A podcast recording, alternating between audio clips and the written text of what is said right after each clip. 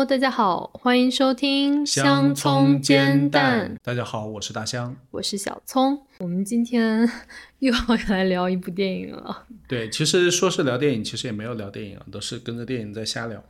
我们其实因为说自己是实用主义夫妻嘛，其实还蛮想做一些真的就是实用的东西。但是现在最近因为真的好看的电影挺多的，是啊，这一周刚看完一部三个小时的，对，对大家猜到了。对，《奥本海默》。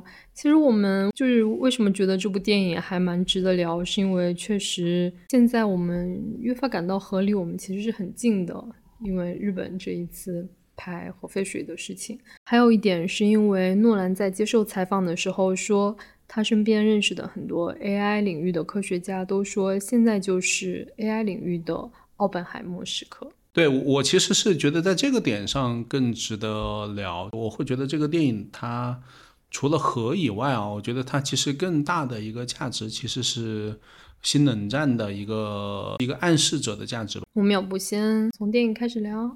可以啊，你你哦说呗。因为看完这部电影以后，我就马上去看了《奥本海默传》这本书，也看了相关的纪录片。其实我发现电影其实它是根据《奥本海默传》来拍的嘛，但是其实，在电影里面，我觉得还算蛮完整的还原了这本书。除了它有一些叙叙述的方式，以及它有多人物角度的一个方式以外，其他整个故事脉络还是蛮完整的。但是书里面还有一个电影中没有展现的部分，就是奥本海默的小时候，我觉得其实也蛮值得分享一下的，因为我觉得这和他后面的一些选择啊都是息息相关的。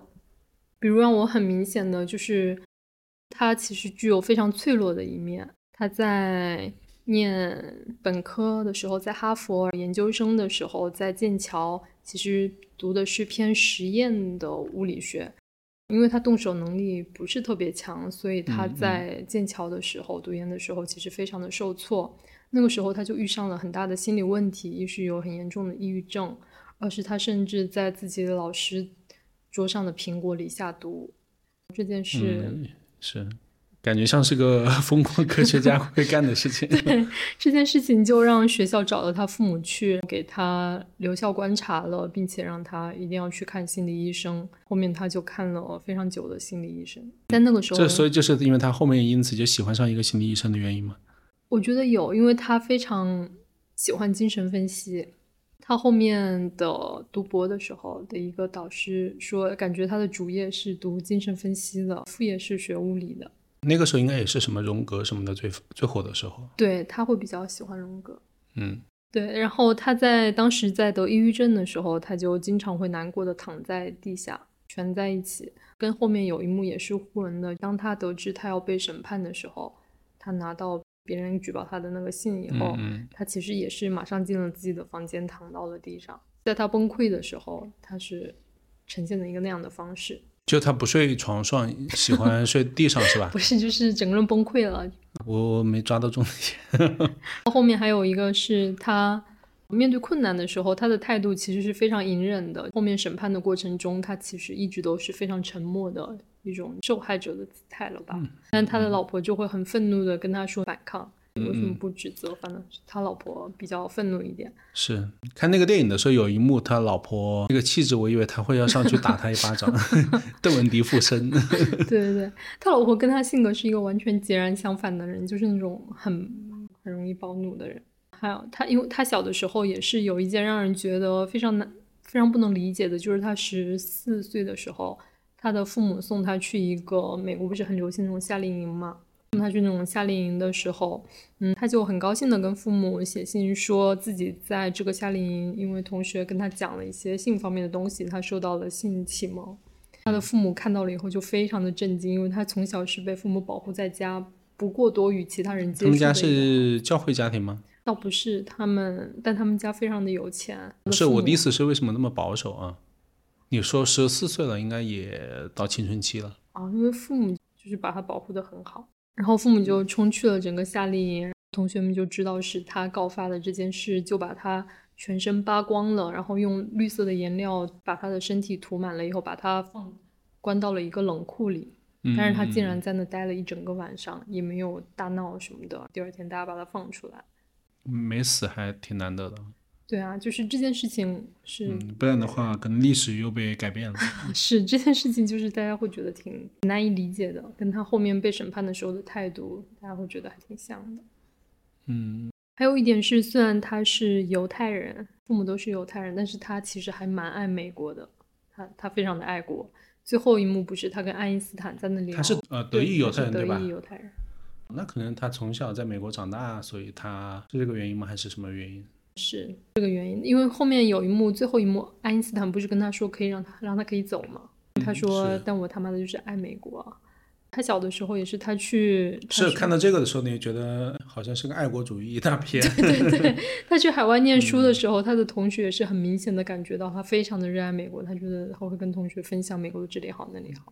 你说他在剑桥读书的时候，他后面去了德国，去了哥廷根大学。好像哥廷根大学在物理学上是不是也很出名？是很出名，当时就是因为所有的理论物理学家都在那。他在那认识海森伯格吗？他见到了海森伯，他应该跟当时那些……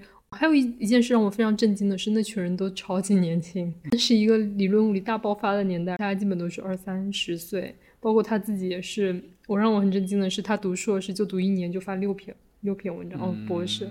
你弟弟羡慕死了，是我就觉得震惊，他们为什么会那么快？我那搞理论能这么好搞吗？但我觉得有时候就是这样的，你一个东西可能开发了，开发了新的领域，你会发现哪哪都是宝藏，就开开金矿一样。尤其他们这种理论领域啊，包括我觉得，你看你说老说最近 AI，我觉得 AI 也是，只要突破了某个临界点，你会发现，哎，怎么突然之间又来了一个，突然之间又来了一个。确实，就像现在一样，也是新的变化层出不穷，你跟都跟不上。可能那个时候也是这样。对于他来说，其实还有一点是，我觉得他其实是非常需要成就感、自我价值感的一个人。因为他在念本科，在哈佛，以及他研究生在剑桥的时候，其实都不算成绩虽然好，但是可能并不是他所擅长，也比较擅长吧。他可能不喜欢，没有那么投入，没有找到那个点，所以他整个人包括后面走向抑郁。但是当他去了哥廷根以后，他发现自己在这方面特别有天赋，也特别有成就感，周围的人也特别认可他。以后，他整个人都变得自信了起来，也也不抑郁了。这和他后面去了洛斯阿拉莫斯那个地方以后，他整个人又比之前更自信了。那些科学家去见到他说，感觉他和之前又是不一样的状态了。我觉得他他其实是一个非常需要一个自我成就感的一个人，就从他少年的时候有这几点吧。对，以上基本就是我看了《奥本海默》这本书以后，对他少年时期的一些认知，也是电影里没有讲到的一些部分。到后面的部分，其实电影里都有开始讲到，他二十世纪三十年开始，大家开始非常热衷于一些政治运动。对，communist。对对对，其实他一直都没有加入过共产党，但只是他会非常想要追求社会平等。他其实是一个早些年非常不关注政治的人，甚至别人在他面前，他在念书的时候，别人去邀请他去参加这样的集会，他都会觉得非常的幼稚。但是，那个为什么二十世纪三十年代他突然开始觉醒，突然开始会热衷于这件事情，是因为对觉醒年代，对对，美国被洗脑了，也没事，就觉醒年代用的挺好的啊，因为他开始。因为当时美国经济大萧条，二九年开始，他切身的感受到了一些变化，比如他身边的学生。对哦，那个时候是大萧条，对吧？一九二九年开始。对，因为他自己很富裕，他感受不到什么变化，但是他从身边的人能够感受到，他的学生告诉他，他身上的钱只够他买猫粮吃，所以他的学生是吃猫罐头的，一直。嗯，这些事情会让他觉得非常的触动，包括他遇到了那个那个女人叫 John 琼。就那个心理学的女人，呃，那个人是一个已经入了共产党的人，在他的影响下，奥本海默就非常积极的去参加了一些活动。其实，在当时，整个美国的精英阶层都是里面都是非常多左翼的，包括当时二十世纪三十年代的好莱坞电影，还有当时的美国的文学家里面的左翼的作家也都非常的多。海明威算左翼吗？是，也是那个年代的。还有一个是因为美国是说自己是一个自由主义，所以他这些共产主义的这些思想在里面传播的时候，其实也是没有受到什么阻碍的。包括当时美国跟苏联是同盟国，所以在美国官方的宣传口径里，也是会尽量宣传苏联好的一面。当时苏联刚好在第一年五年计划里，所以大家会认为苏联是一个非常人人平等的一个国度，是他们向往的一个国度。其实那个时候还挺搞笑的，你知道，你讲到苏联第一个五年计划，你知道第一个五年计划有谁参与吗？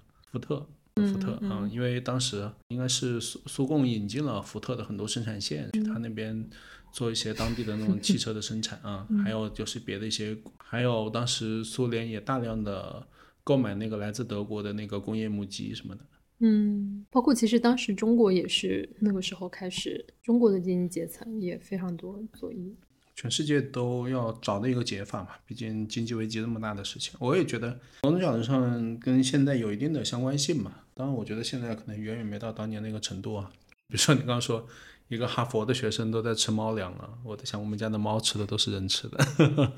他当他当时非常慷慨，他每年都要捐一千美元给西班牙的共产党，也会捐钱，对他挺多的。每年也会给钱给德国，帮助那些在纳粹统治下的物理学家，让他们逃出德国。对，他是犹太裔物理学家。对他还是做了蛮多这些，看起来很心有大爱。对，包括当时。连美国对中国的共产党也是很感兴趣的，你你记得吗？像斯诺什么的来中国采访，是是红星照耀中国，对，都是都是还蛮蛮普遍的一个情况，也没有说有什么。等后面奥本海默他觉得他在政治上过于的热衷，导致他失去了参加一些核心项目的机会。当时三九年的时候，已经学术界大家已经知道核分裂了嘛，核可以分裂了。你记得电影里有一幕，他的学生理发理到一半冲出来，拿着报纸给他面前。对对对对对，有这一幕。对他不相信，他在那演算说是错误的。结果第二天，他隔壁的实验室就已经还原了，嗯，整个实验过程了。所以当时已经整个物理学界都都知道是可以制作原子弹的，这件事情是可行的。是，感觉有点像最近的超导体，是吧？全全世界都在研究，都在重复那个实验啊。当时其实三九年的时候就已经有科学家写信，叫希拉德，他写信给罗斯福总统，告诉他说，我们必须可能有德国，他可能能够做出威力很强大的一个新型炸弹，然后这个炸弹如果用船运到港口，就能摧毁整个港口和周边的地区，所以他想要让政府能够重视这件事儿，但但政府一直都没有重视，直到四一年政府得知英国也在推进这个项目以后。哎，不是知道德国吗？不知道德国，只是有这个理论出来了，但他不知道德国已经开始做了。但他知道英国在做。但是四一那是三九年的时候论文发表出来，四一年的时候英国是有明确的计划在做了，然后罗斯福才开始紧张，才开始筹备要建要做那个曼哈顿计划。那他这个电影拍的还挺有意思的。其实罗斯福在意的，其实虽然别看英国是他的盟友，但是他也会在意盟友在这个方面的一个威胁性的问题。我觉得可以。我记得电影里面好像展现的，因为纳粹要做，所以他们才赶紧做。对啊，要赶紧做是因为纳粹的原因，但是他真正重视起来，美国也没有那么早参参战吧？在二战。美国没有啊，美国是那个珍珠港了珍珠港之后才开始参对啊，所以前面他也没有着急啊。三九年的时候。是，就他们的体制是这样的，他们很难集中力量办大事。嗯。对啊，而且作为一个总统，他也没有那么在乎科学界的一些事情吧？他也意识不到。你到底是一个多大的一个事儿？所以直到那个时候，四一年的时候，罗斯福才开始说要搞这个计划。但当时因为奥本海默一一直非常热衷于共产主义的事情，所以他被排除在在这个项目之外。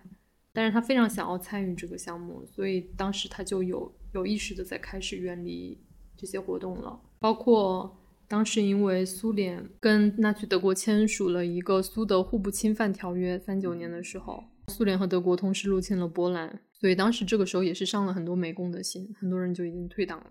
嗯，基于这些原因，他就没有那么热衷于这些政治事件，反倒是会更加积极的去参与到制作原子弹的项目中去。包括一九四二年八月下旬，奥本海默就对他的朋友说，他觉得只有靠一颗原子弹才能把希特勒赶出欧洲。当然，他对纳粹的恨是很多的。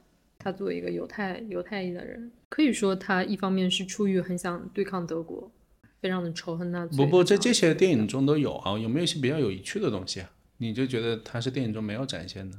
我不需要你来梳理他的时间表啊，我打开维基百科都看得到。让我比较有趣的事情是，我觉得奥本海默在他的管理整个洛斯阿拉莫斯的时候，嗯，他展现出的魅力会让我会让我觉得非常像我看乔布斯传的时候的感觉。他是一个非常善于说服别人的人，但他很很不一样的是，他是一个天才，但他极其的有有耐心。他对下属是非常的有耐心，包括对他的学生，甚至有的时候他的学生在完成不了自己的论文，就是能力可能还没有够的时候，他会让其他的学生一起来帮忙这个同学一起完成论文，会分工，或者他会把一个他觉得那个同学可以完成的更简单的题目给他，来帮助他完成他的博士学位。还挺难得的。我对觉得，你说你弟弟能碰到这样的导师 对，反正会让我觉得他虽然是一个很犀利的人，他受不了别人说一些很愚蠢的话，会经常打断别人进行质疑或者什么，但他其实同时也是一个极富耐心的人，他对人非常的友善，至少他在洛斯阿拉莫斯的时候是没有怎么发过脾气的，因为那个时候有更强烈的责任感，所以让他放下自己的小性子。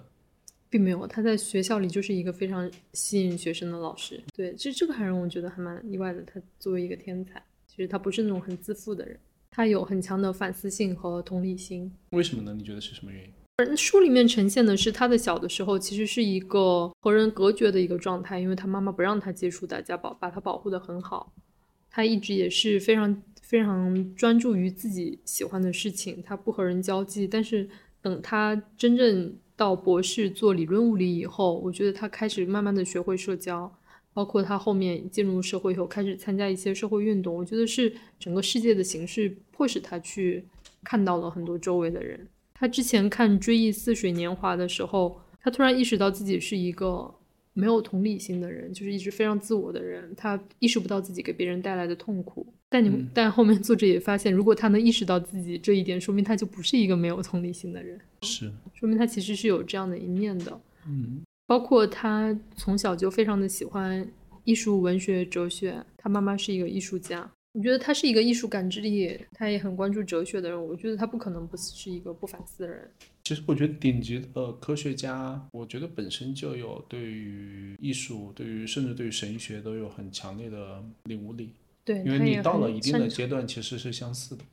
因为他也很喜欢宗教。你看牛顿什么的，最后都其实是都信教嘛，只是他信的那种顶级科学家信的宗教，更多是探索宇宙是什么，找到内心的平衡，不是什么我们这种什么交赎罪券啊，做点那种很粗浅的礼拜、求神拜佛这种。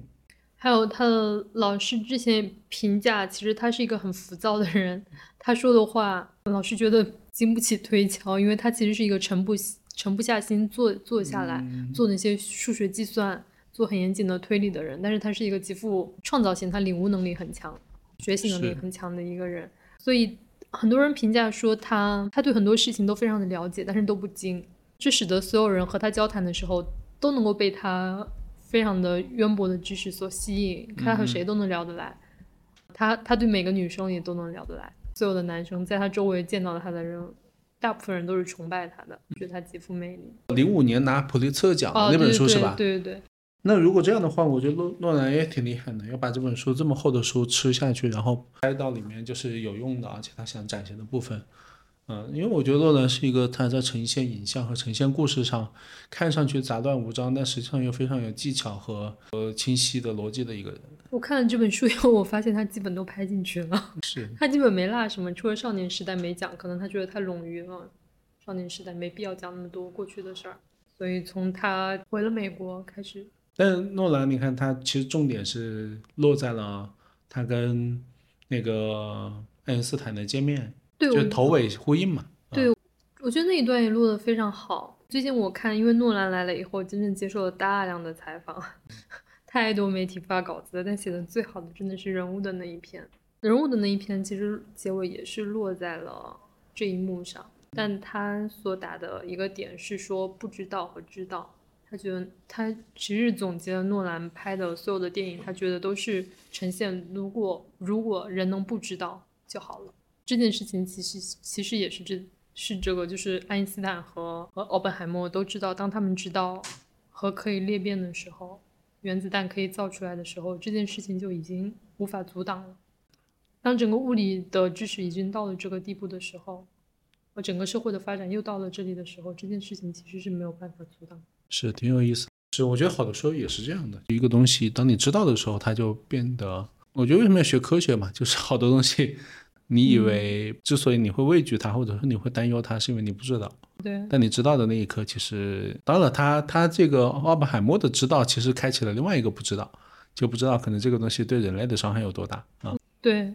所以我觉得，像他在原子弹真正没有投放到广岛的时候，即使实验了成功，他心里的挣扎可能也没有那么大。当他真的看到了有那么多人受到了伤害，包括他们是八月投到广岛的吗？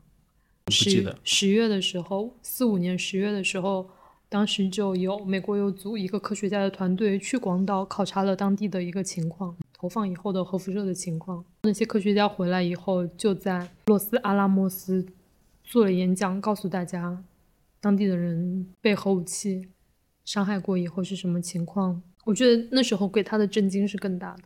但你不觉得奥本海默最有意思的是，其实他没有怎么展现这一块吗？无论是真正投掷的时候，还是伤害的时候，因为当当然他用了影像，大部分人反。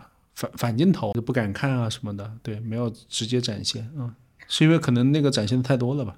我觉得这本书里面倒是写了很多这个方面，因为像他们是四三年四三年三月的时候就进入洛斯阿拉莫斯了，但是四三年十二月的时候，奥本海默在丹麦的朋友波尔来到美国，就提醒了他这个问题。十二月的时候就提醒了他关于。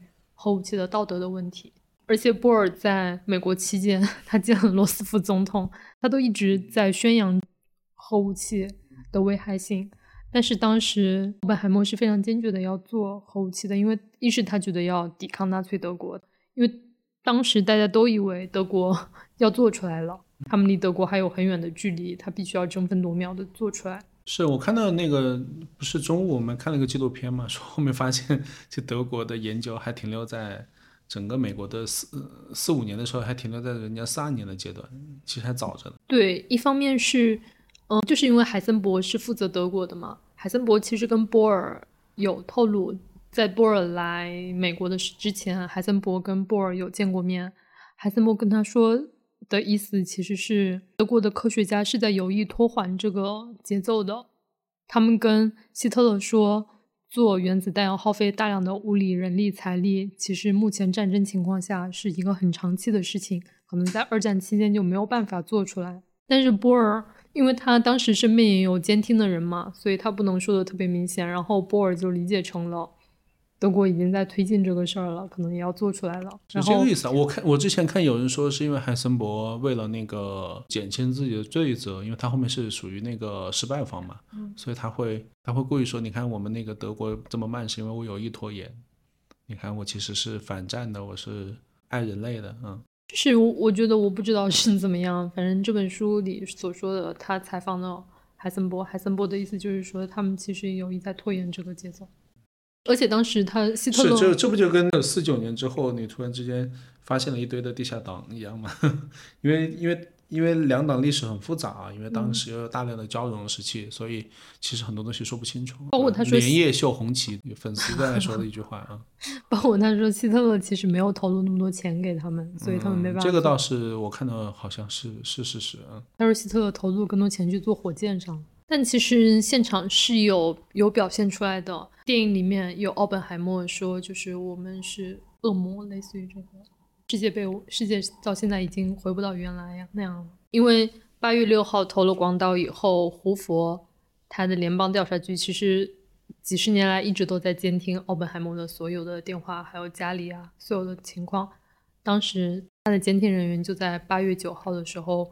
给胡佛信息说，奥本海默完全崩溃了，已经精神崩溃了。他其实已经在非常深的自责中了，因为知道日本的事情。我觉得之前可能一直都会觉得要对付德国，纳粹德国，但当当时已经德国已经投降了嘛，他们其实就已经有所动摇了。当真的投放到日本的时候，他可能就是完全醒悟了过来。之前在一种很激进的要做出一东西来，自己也觉得很有成就感的状态中，然后真的做出来了，可能自己是，但你看电影里面也是啊，电影里面其实展现最高潮的部分其实是试验成功的时候。对，其实还是强调的是，比如说他们的荣誉啊，他们的成功啊，强调强调是这一块，并不是完全的一个反战的角度在展现这个事情。后面六几年的时候，奥本海默有一个关于他的纪录片，他在里面就说，其实当时的时候，有人是在欢呼的，有人是在哭的，但科学现场的科学家大部分都是沉默的。试验成功的时候，啊，就不是电影里面体体现的那么的兴奋。可能有兴奋的一个过程，但是马上就冷静下来，大部分人都是很沉默的，甚至于他们很快就开始已经在反对这个事情了。因为六十年代是 要做爱不要作战的高峰期啊，所以我觉得六十年代他们说的我不知道啊，我觉得人人总是会倾向于美化自己啊。其实也不是，因为他们从四四年底内部就一直在开会讨论原子弹的道德问题了，包括在一九四五年的七月十二号，在他们试验之前。参加该项目的一百五十个科学家就做了一个投票，其中百分之七十二的人都要说要赞成原子弹的威力，它是不能够在事先没有跟跟整个世界沟通的情况下对投放日本对它进行军事打击的。当时这些科学家一直都在争取，像奥本海默不是也说了吗？他要说要跟苏联说，我们要跟苏联共享。是是是，对，但是好像当时是那个杜鲁门拒绝他了，对吧？包括书里也提到说，奥本海默是一个非常在政治上非常天真的人。包括我觉得这些科学家大部分都是比较天真的人，他们其实没有不理解，他们可能做出了原子弹以后，并不是像他们那样能得到很好的运用的一个政治上的一个。其实你看啊。因为他们那个四五年在日本投放嘛，四九年其实苏联就已经做成功了。对，嗯，所以我觉得也还好。而且我我我其实我的心态是，我觉得整体上我对于原子弹其实是一个持正面意见的，因为很明显啊，你想中上个世纪前半夜连续发生了两场那个世纪大战。啊，但是后半夜其实小规模的战争很多，但是世界大战就再没发生过了。但是如果一旦发生，可能就是毁灭。对啊，就是因为这个原因嘛，所以你会发现原子弹就让大家突然之间达成了某种平衡和默契。大国和大国之间你会发现也很难真真真正正的对抗，以及大国和大国之间你会发现更多是用经济战啊、政治战啊，对，直接的军事对抗其实会很多，所以才叫冷战嘛。你打热兵器就要叫热战，那美苏就是冷战，那现在叫新冷战一样的。但是因此也很多国家受到了制裁啊，伊朗、朝鲜啊。啊，那是因为他们作为一个小国，但是他们希望拥有自己的核武器能力，实现自己在区域的一些控制能力吧。但是这件事也是在日本排核废水的时候，我也跟别人讨论到，我觉得核这个事情发明出来了以后，我整体对它是一个负面的状态，因为我觉得它就是。会让人走向一个毁灭的一个东西，包括我觉得日本这个事情，其实一你说核能它是能发电的，但其实奥本海默他在后期他也反对了将核能运用到作为发电站，他其实反对了这个项目的。我支持那个和原子能的研究，有一个非常重要的理由，是因为他第一次让国家领导人的受伤害几率和普通老百姓是一样的。你还记得我们一起看过那个一九一七，你会发现。马德高层都已经停战协议了，都已经规定好了几月几号停战，但是中间还隔了一天时间，那些士兵仍然在那打仗，死的毫无意义啊！那是为什么？不就是因为前线和我后方当将军，实际上我的受伤害的受伤害的几率其实是不一样的嘛？那我觉得原子能反而某种角度上还提高了那个领导层或者说核心层的受伤害的几率。那我觉得这就是一个很大的进步啊！它某种角度上改变了你打仗的一个逻辑，或者说改变了你军事冒险的冒进的一个心态。很多时候有之所以军事冒进，是因为你会发现死的是别人，然后得到军功章的是自己。那你这个时候你当然会选择军事冒险。但当时苏联能够研制出来，就是因为波尔四三年底到了美国以后，在罗斯阿尔莫斯进行了宣讲，他认为。这件事情，如果美国拥有了不和苏联共享信息的话，那苏联很快就会要搞军事备战了。那两个国家之间就永无永无安宁之日了。你搞你搞原子弹，那我搞氢弹，一直比下去，那对于整个世界来说，可能就是会巨大的摧毁性的。所以在那以后，有科学家主动去做了间谍，主动在利用休息的时间，把他们的研究成果都给了苏联的共产党在纽约的办事处。明白，是包括波尔吗？没有波尔，是一个十九岁的一个少年。十九岁，他怎么进入到？因为当时那批研究的人就非常年轻啊，那些硕士生、博士生都非常的年轻。那你看这部这部某种角生也是一种他们的理解嘛？他们觉得既然有的话，不如都有；都有的话，相当于就都没有，那就平和平了。所以我我倒是觉得，确实在间谍这个事情上，确实内部有一个是苏联的间谍，他是从英国那边来的一个科学家。是电影里面也展现了嘛？对。但是这个这个少年是我没有想到的，他真的是受到了波尔这个宣讲的鼓动，他就真的去做出了这个。所以苏联研发原子弹期间是没有走弯路的，因为他手里有大量的资料。苏联前期做工业发展的时候，其实都没有怎么走弯路，我指的工业方面。他说当时因为战败了以后，其实美国抢的主要是德国的人才，苏联抢的是他的设备和图纸。但他说因为 当时抢了图纸以后没有用，因为德国的科学家。在研究原子弹方面还在很初级的阶段，那些图纸也很混乱，所以完全没法用，完全是靠这边间谍提供的信息以后才帮助他们研发原子弹。你知道为什么苏联没有抢到科学家吗？嗯，不知道。因为还是意识形态的问题，因为意识形态挂帅会导致整个官方没有办法运用外部的人才。对，因为那你怎么解释呢？他人家作为战犯，然后你不把他审判，但是你还把他好吃好喝的供在自己的科学体系里面的。美国当时是搞了一个叫回形针计划的，把那些纳粹科学家通过引到第三国，然后洗一个身份，然后再输送到美国。我觉得就是一个典型的，你说他没道德也好，或者你说他实用主义也好吧。但我觉得事事实就是实用主义在那个时候可能更有用一些。确实，包括我觉得。这科学家和政府的关系是让我觉得非常好玩的一个点，就是其实科学家他完全是跟政府讨关心的事情是不一样的。政府是在乎只能我有，但科学家其实是会希望是整个世界都是科技进步的，希望是和平的。包括我们电影里也看到了嘛，那些科学家其实在洛斯阿尔莫斯的时候是分了组，很严格的组的，不允许他们之间交流进度的，但他们就是会要交流进度。包括很多从外部，说明管的还是不严格呀。你真用人海战术把它陷入到人民战争的汪洋大海之中，对吧？你搞一些那种朝阳朝阳特工们，那可能哪有那么容易啊？说明本质上还是管的不严格吧。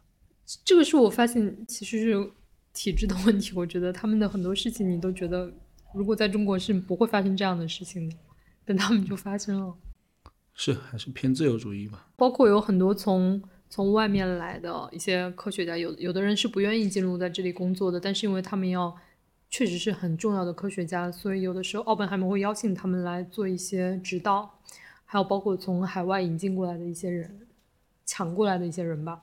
他们进来的时候，那个将军都会跟他们说哪些东西是不能讲的。结果那些人一来以后，就全部都会讲了。然后将军发现跟这些科学家讲这些事情是没有用的，而且还有一个安保问题，是一个一个好搞笑的问题。我看那个书，有一个科学家叫做理查德·费曼，他的妻子因为得了肺结核，所以在外部的一个肺结一个医院里面做疗养，就不在那个什么阿拉莫斯呗，对，不在里面。当时。他不愿意进来，但是奥本海默说：“我可以给你的妻子提供一个治疗的地方，你来。”他很感动，所以突突然想起来，其实其实你看啊，说是这么说，但是你看奥本海默自己都是用那种跟间谍一样的话跟他老婆说：“你可以收衣服了，你不要收衣服。”不也把信息透透露出去了吗？对对对，那个费曼很搞笑的是，他跟他妻子经常通过写信的方式玩一个破解密码的游戏，他妻子经常会让他告诉自己一些密码。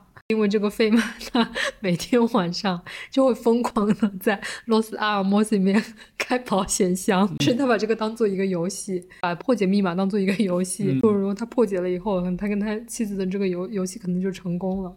所以那些安保人员会觉得非常的头痛，因为一夜之间起来，整个实验室里面的保险箱都被打开了。我觉得，我觉得这科学家和妻子的沟通方式真的还蛮好笑的。你别让孩子气啊。对，然后他发现那个洛斯阿尔莫斯围栏，他们不是围了一个区域在那建了房子嘛？围栏里面有一个小洞，他就经常大摇大摆的从正门招手，跟士兵招手，出去以后从洞里爬进来，再出去，以此循环的玩，士兵就觉得非常的无语。嗯嗯嗯，是，所以你看也不会把他们怎么样啊，关到牛棚啊，或者说让他们审判他们呀。对，但我觉得真的作为一个。就费曼也是很顶级的物理学家了，大家都是在书本上看到的人，他在生活中 确实就还蛮搞笑的。嗯，是。但这也说明了那个地方的安保是没有办法保证的。我觉得确实，像胡佛一直在那监听大家，就真的是很害怕 这样的安保水平，什么消息都会流出去的。我觉得。是，所以你你你回过头来想，为什么当时有那么多华裔的那种科学家，然后在四九年到五五年这几年大量的回国，对吧？你会发现，实际上美国在这一块其实管的，你想，如果是搁别的国家，搁苏联，怎么可能？当年苏联援建中国，可能几千个科学家说来就来，说要撤走的时候，几千个科学家说走就走。那你看，美国那个体制确实不是一个集中力量办大事的体制啊。对，杨振宁好像提到他在四几年还是五几年的时候，他去了一趟香港，见到了周，还是见见了他的父母啊。对他回美国以后，其实美国那边也只是派了一些他身边熟悉的人，以试探的方式问他回去干嘛。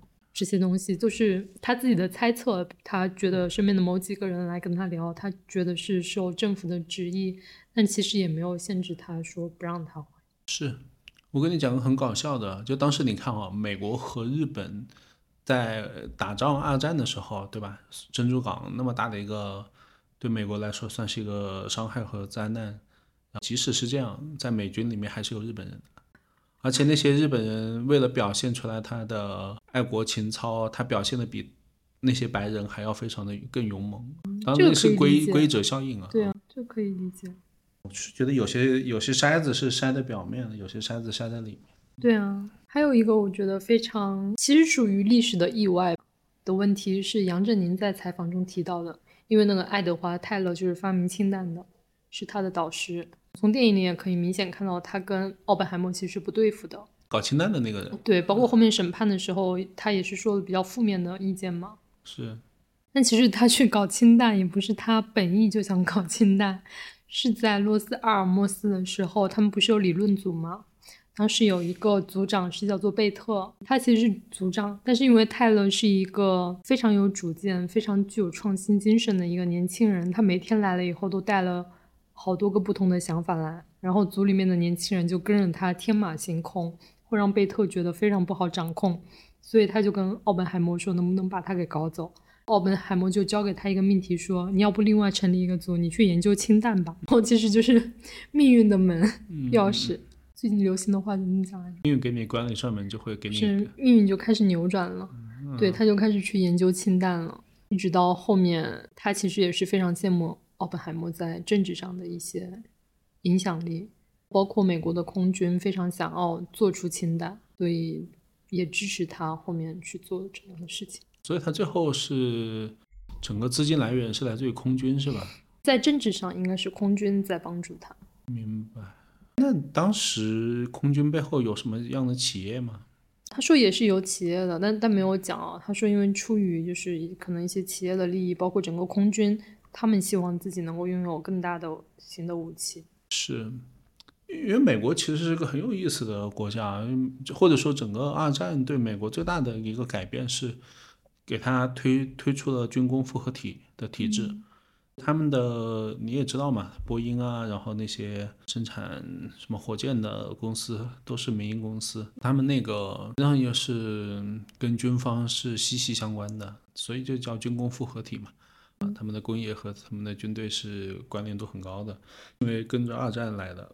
因为当时二战有大量的民民间企业，然后直接转型做军事，比如说福特，他们就可以马上转型去生产拖拉机，生产的军用拖拉机，生产那个坦克，都是很快的，因为它的产业逻辑很像嘛。所以也是因为，所以你刚刚讲的那个氢弹，你说是军方，我就想到那它背后肯定是有一些对应的，就钢铁侠那种组织一样的那种。大企业、大型军工企业在背后做支持啊。杨振宁也是谈到了有一些全金钱交易在吧？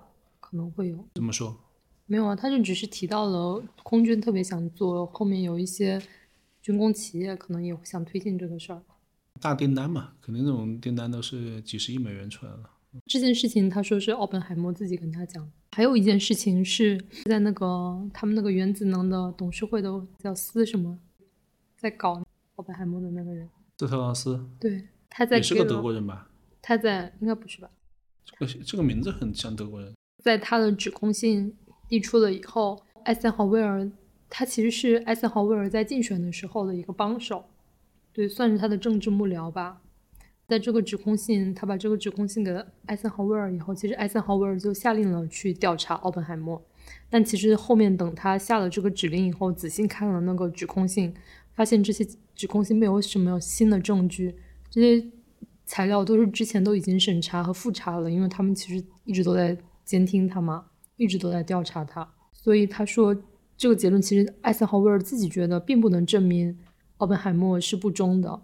但是，但是他已经下了指令调查，他就不能打住了。他觉得，因为当时麦卡锡，他他怕会受到麦卡锡的指控，会认为白宫在庇护一个潜在的维护的人。他自己知道奥本海默可能是一个恶意诽谤的受害者，但是他也容许这样的事情发生了。这是会让我觉得，就是其实，在别的体制，可能不太会发生的一个事情。你是一个总统，面对一个你明知道他受迫害的人，你是怕下面的一个议员会威胁你的总统的生涯。因为他毕竟麦卡锡时代，他的声量很大，所以你没有阻止这样一件事。我倒觉得，其实越是实话说，越是这种民选政府越在意舆论，所以很容易做一些，要不就做一些政治性表演，要不就是做一些这种为舆论做妥协。嗯，典型的特朗普嘛，其实对岸也有很多那种政治表演的过程和动作。对这个，我们等会再说，就不在播客里跟你说。日本、韩国也挺多嘛。当然，我觉得这反正民主嘛，有有时候是需要有一些这种动作的。刚刚提到苏联第一个五年计划，其实是让很多美国的精英看到，可能苏联的方式是一个好的方式，可能美国美国这个资本主义的制度可能不是一个好的制度。因为苏联的第一个五年计划是从一九二八年。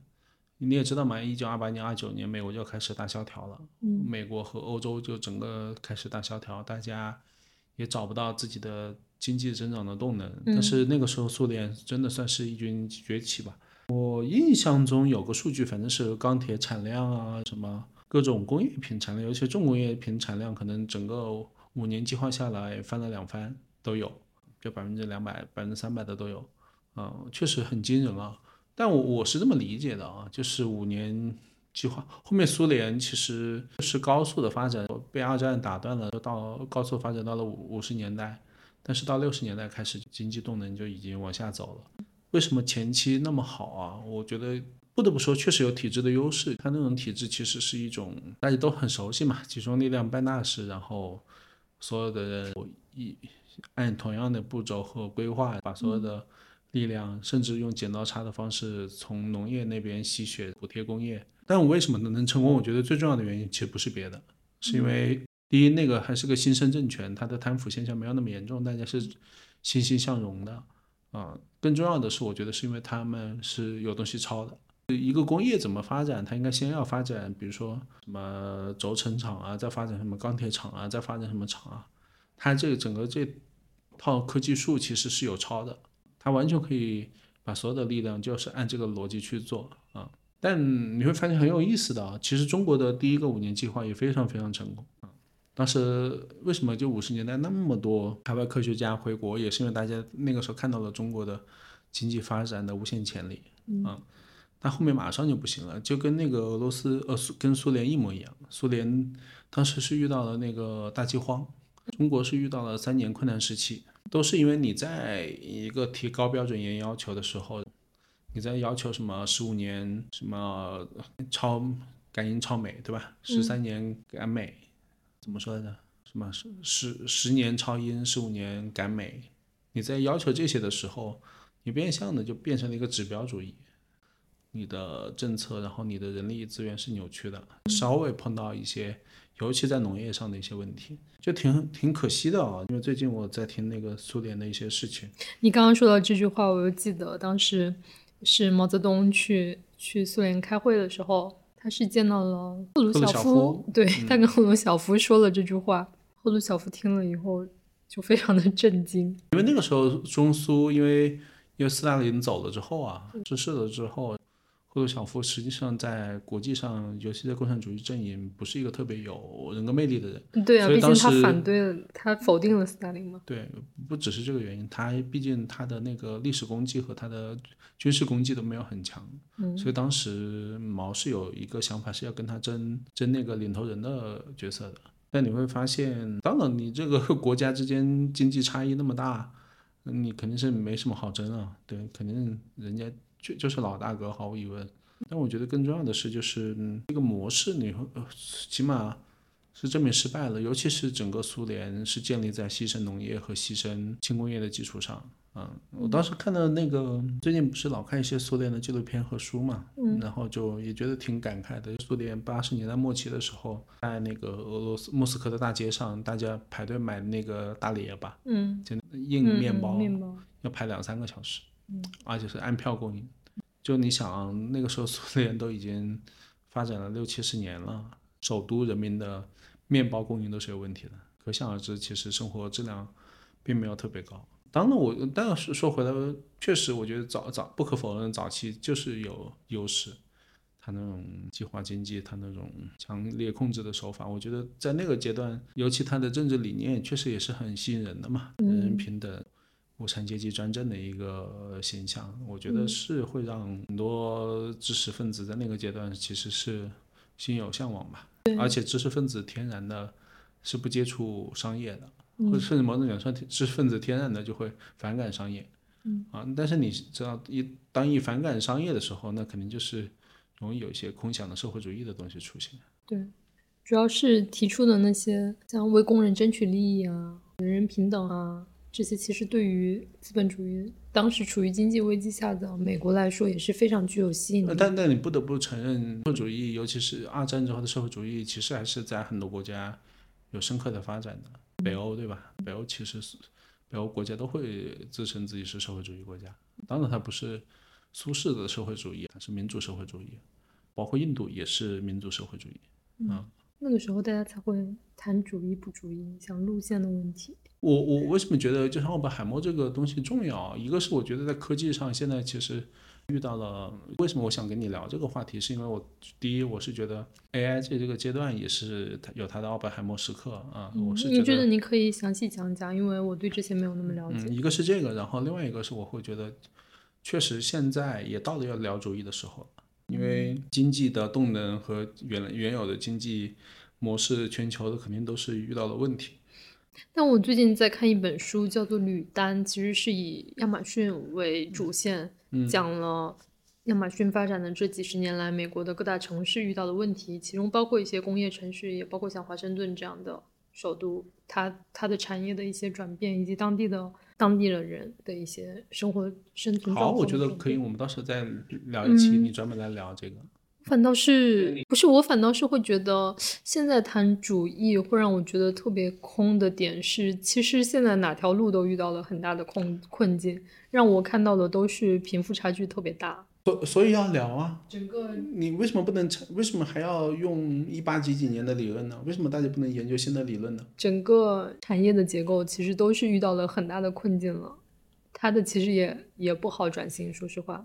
因为他大量把他的加工业给到了一些中等发展中国家以后，其实他自己国家的人民其实也没有是也失业了，包括中国现在也面临产业我我我原来实话说，我原来去觉得其实比如说社会福利够好的话，失业无所谓。嗯。但我现在真的不这么认为了，因为失业会让人无所事事。对。它带来的社会的心理层面的伤害，可能不一定会比那个你穷要少。是的，我觉得人是不能让他无所事事的，无所事事就一定会出事儿的。要不就像黑金那样呗，那就把大家圈养在一起，你每天你就跑跑步，你就你通过跑步啊，通过那种聊天，或者通过搞义工赚积分，积分换钱，国家印钞养着你们，人人人就变成了一个游戏里面的 NPC。确实。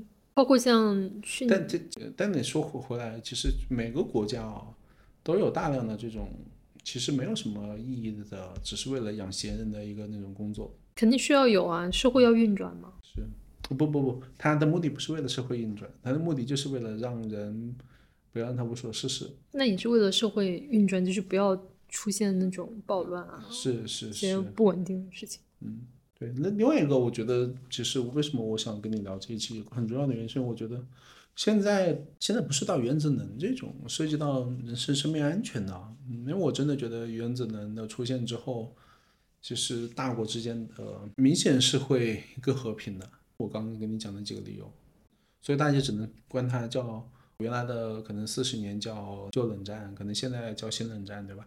大家只能还是 Cold War，对吧？你不可能真的发生大规模的热战冲突，嗯。但我觉得接下来的问题其实外部是一方面，但更重要的其实是在经济结构和内部上。哎，这个事情目前当然了，我觉得它被夸大了啊，因为我们自己也在用嘛，远远没有那么好。很多东西你都发现是不可不能被取代的，但有很多东西可以被取代。那种比如说，假设我要招个大三的，假设我要招个大二的那种，只是当个小助理的工作的，你会发现那些东西远远没有那么 AI 做得好。但是当一个人他不经过大二、大三、大四，他有什么能力能走到成熟的工作岗位上呢？我觉得这就是问题啊、而且明显有可能感觉到 AI 自己同时也在进步，它也不是一直维持在大二的水平，啊、所以我会觉得对现在年轻人来说确实是一个很大的挑战吧。这个挑战呢是对人的工作结构的挑战，在叠加，其实实话说，尤其是在国，我觉得可能全世界都是这样的，整个高校职业教育系统都是有有些自己的问题的。它的跟市场的对接都非常糟糕。越是这样的话，越拉大了，尤其是年轻人跟市场需要的关联度吧。还有一部分是因为 AI 毕竟是提升效率的工具嘛，我不知道它的效率究竟能提升到什么程度，但当它有一个极致的发展的时候，那就不需要那么多人去工作了嘛？那这些人去干嘛？其实对于并不是在学校的我们来说，也是一个很大的一个威胁。哦，汽车淘汰了马车，并不意味着一定，并不意味着就是失业人数激增，它一定有新的产业出现啊。但是我是觉得那个东西对人的要求就会越来越高，就是可能它可能会有，它会是结构性的淘汰，就是某一些原来可能在技术领域上不被称为核心技能的就会被淘汰，但是可能有一些学历更高、更艰深的需求反而更多。嗯就是看这个高高新的技术发展到了后面以后，它究竟能够人民能够享它的多少的利益，而不是仅限于那些尖尖端的人才、高新的企业。反正我觉得现现在肯定需要有些以以工代政的方法吧。所以在 AI 出现以后，马上有科学家签署，就是要减缓它的发展的进度嘛。其实也特别马斯克也签 签署了，你看看马斯克怎么做的，对啊，他又自己又偷偷的买了一万张 A 一百的芯片，他是一个鸡贼的人，就不讲他了。但是我觉得，不是啊？那不觉得就是就是这样的事情？那批人很多都是这样的人吗？对啊，但是我觉得从有一些科学家的角度来说，其实就很像原子弹发了以后，他们马上又去签署联名的申请，说要减缓研发核武器的步伐，也是一样的。因为当时不是 OpenAI 里面也有很多人参与了签署这个，因为它不像原子弹那么样的直接威胁到人的性命啊，所以我会觉得它它的演化路径嗯应该不太可能会像原子弹那样，拭目以待吧。包括像基因编辑是可行以后，不是现在就已经约束了嘛？你如果自己进行基因编辑，你是一个违法的情况。但目前 AI 好像确实大家也不知道怎样做，就算是你过了那个临界点了。其实现在我我主要是觉得现在的 AI 还没它到那个点没有没有牛逼到临界点那个位置上啊、嗯只是有看上去很多吓人的，你真用起来发现其实没有那么吓人。啊、是这样的。这个只能走的那一步再看吧。我相信我们这个时代，这个时代的奥本海默，还有一点，我真的会觉得，就回归到他的家庭上面啊，我真的觉得好像天才的家庭都没有特别善终的，小孩一定都是在一个非常极端的环境下长大的。对对，奥本海默那个儿子怎么样了？那本书里面后面都没写他儿子，我都不知道他儿子怎么，反正他女儿后面是自杀了。反正我觉得那个电影挺有意思的。奥本海默的儿子每次出现的时候都在哭，对，就是现实情况也是他他是不怎么，他的妻子其实反倒是比他更加的不理会那个小孩的。是啊，看得出来呀，就都都是他妻子管的不管，该抽烟的抽烟，该在外面玩，呃，该在外面弄东西的在外面弄东西。对，就是那本书还花了一章描写他们的情感关系。他妻子是一个歇斯底里的妻子，每天都喝酒，就是有酗酒的倾向。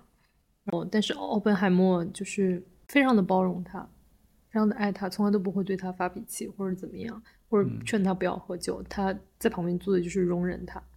在他需要他的时候，也会在他身边。但是站在他妻子的角度，他妻子会跟朋友说，他觉得奥本海默是一个非常的冷漠的人。就是在外人看来，可能他对他妻子是一个很包容的状态，大家都觉得他非常的好。但在他妻子的角度看来，他非常的冷漠。我觉得也也是。他妻子妻子可能某种角度上，他希望的是有人管他吧？有管才意味着关心嘛？你不管的话，单纯的包容实际上等于不关心嘛？因为他妻子其实是一个有皇室背景的人，他的家族是皇室关系。哪个皇室？他说他跟他跟欧 欧洲那边的皇室都是他的亲戚。欧洲皇室多了。然后比利时的国王是他的舅舅，他自己也是一个公主，类似于这样的身份来到了美国的。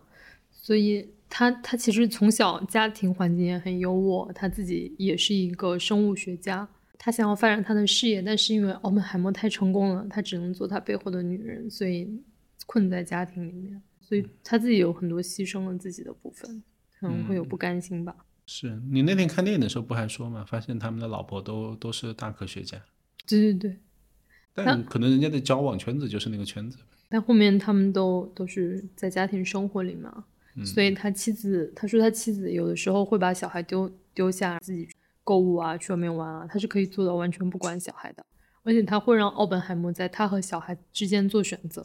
奥本海默每次都会选他，这个时候就会把小孩给撇下。所以小孩谁管呢？就撇给他的朋友啊，像他小时候一样。包括他们带他女儿去欧洲的时候，也把他孩子留在了美国的寄宿学校。哎，他女儿为啥自杀？首先是他女儿当时是辍学了，但是因为他继承了奥本海默很强的语言天赋。他懂好多个国家的语言，所以他在联合国当有一个翻译的岗位。但是因为联合国也是要拿到像奥本海默那样的安全许可的，因为他要接触一些机密嘛。但他女儿因为奥本海默的事情拿不到那个安全许可，他就被辞退了，还是主动辞职，我忘了。反正他就自己去到了一个小岛生活，嗯，一直在那个小岛上，后面就上吊自杀了。我想到乔布斯的女儿也过得不是很愉快，小时候。对，但乔布斯其实反倒是他在被苹果踢出来以后那段时间，他在那个自己那个新的公司以及在他对正妻还不错，但是他对那个他的那个前妻生的前前女友生的那个女儿并不好呀。对，我看了他的那本书，他女儿写的那本书，他他其实是和乔布斯有过一段亲密的时刻的，乔布斯有把他接在身边一起生活了几年的。其实会比奥本海默的小孩会幸福的多一点。阖家其乐融融可能是我们的价值观吧。对，我觉得本人的家庭真的很难做到幸福。他们可能生来有他自己的发光的地方，可能基本就耗费了他的所有。包括其实奥本海默后面其实也有出轨，又是跟一个心理学家在一起。他真的好喜欢跟心理学家在一起。做咨询的时候出轨的吧？不是，是他朋友的老婆。是他在电影里面呈现的有一个吗？说那个他朋友死了都不知道他老婆跟他有染，你还记得吗？他朋友是死了后面，但不知道他朋友知不知道。我觉得挺有意思的，他他我觉得他自己的心里应该是有非常脆弱的一面的，所以他能够。所以你看哦，这个侧面上说明什么？说明其实天才啊，然后科学家啊，他最适合的其实就是做科学家。但很多时候这种个性的人让他去做。管理啊，或者让他去统治一个国家，其实都挺危险的。他做管理其实还做的还不错。他后面在他后面，是他管科学家嘛？对他其实后面离开了那个洛斯阿尔莫斯的时候，以后他去了普林斯顿。嗯，有很多科学家都是他招过去的，杨振宁也是他招过去的。招到普林斯顿是吧？对。俗话说，我我觉得那个圈子确实是一个小圈子啊。但看到奥本海默，我突然想到，就有人在知乎上提问说，为什么没有人拍中国的奥本海默？我想谁敢拍？因为那除了那个钱学森那几个人以外，因为他们是被周总理重点引进，对重点要求要照顾的以外，其实其他几个，尤其是国内的几个啊，什么钱三强的，什么什么邓稼先、王淦昌啊什么的，其实，哎，都是众所周知的原因呢。那几年都过得非常不好。所以你你记得我看完电影以后，我跟你说，他们这个审判最后的结果只是为了有没有一个安全许可吗？这件事情对我来说，是吧？你就觉得好像有论文有点小题大做。对对对，我觉得啊，只是只是这样小的一个惩罚吗？对于官方来说，就是对于我来说，可能可能有的时候。在不同的体制下，可能就是生命的危险。我觉得对他们为什么要拍这个电影，他其实想体现的不是说惩罚的大小，而是在价值观上的一个对冲突。对，包括当当然包括，比如说那个时候奥本海默是万人敬仰的大科学家，你突然要对他做审判，说他有可能是间谍，其实某种角度上也是想要在。名誉上伤害他，把他推下神坛嘛。包括其实后面政府也会想要弥补这个事儿。其实肯尼迪他就他在六十年代的时候就要准备给那个奥本海默颁一个费米奖，想做一个弥补吧。但是就在颁奖的前几天，肯尼迪被枪杀了。但是就颁奖的那一天，肯尼迪的夫人也还是去见了奥本海默，跟他说，就是肯尼迪非常想要亲自给你颁这个奖。会让我觉得他们还是挺怎么说呢？就是一个作为一个总统，他会想要去做一这个弥补，我觉得其实也是挺挺让我意外的一件事。电影里面有展现，当时肯尼迪是投了反对票的。对对对对。然后包括杨振宁，所以我觉得看这个片子的时候，有有些地方有点像看那个《阿甘正传》的感觉，就是 对当。当然，跟真的是小人物啊，把历史串起来，你会觉得挺有趣的。其实奥本海默这个电影的背后的草灰蛇线，你真要去挖，其实也能挖到很多东西啊。对啊，就就是它就是整个大时代啊。我是觉得其实不要太在意 那个女的是不是穿了一个黑色连衣裙了，我觉得可能背后有些东西更有意思一点。对，包括杨振宁说他在见了他的导师泰泰勒以后。有一年见了他的导师，他有提到，就是因为那一年泰勒拿了费米奖，他有说你要不要给奥本海默提名一个做一个弥补，所以后一年就提名了奥本海默，就给了他这个奖。在颁奖的现场，奥本海默的妻子确实现场看到了泰勒以后，非常的不爽，像电影里一样。嗯，没打他啊，没事的问题那样打他。嗯，大家维持表面的平和。刚刚讲了很多关于奥本海默的故事，其实更多是基于了他本人的故事再讲一些，但我其实觉得他背后的一些反映的他背后的时代的变化是如何造就了他个人命运的，这个是更值得我们关注的。包括这个时代和我们现在的时代是有相似性的，那我们怎么从中看到一些启示，也是觉得会非常令我要值得思考的。是。反正我因为我没看这个书啊，我老婆看了，然后第一次跟我讲，我觉得趁机录个播客，对我来说也是一个很好的体验。好，那这一期就到这里结束呗。拜拜。嗯，拜拜。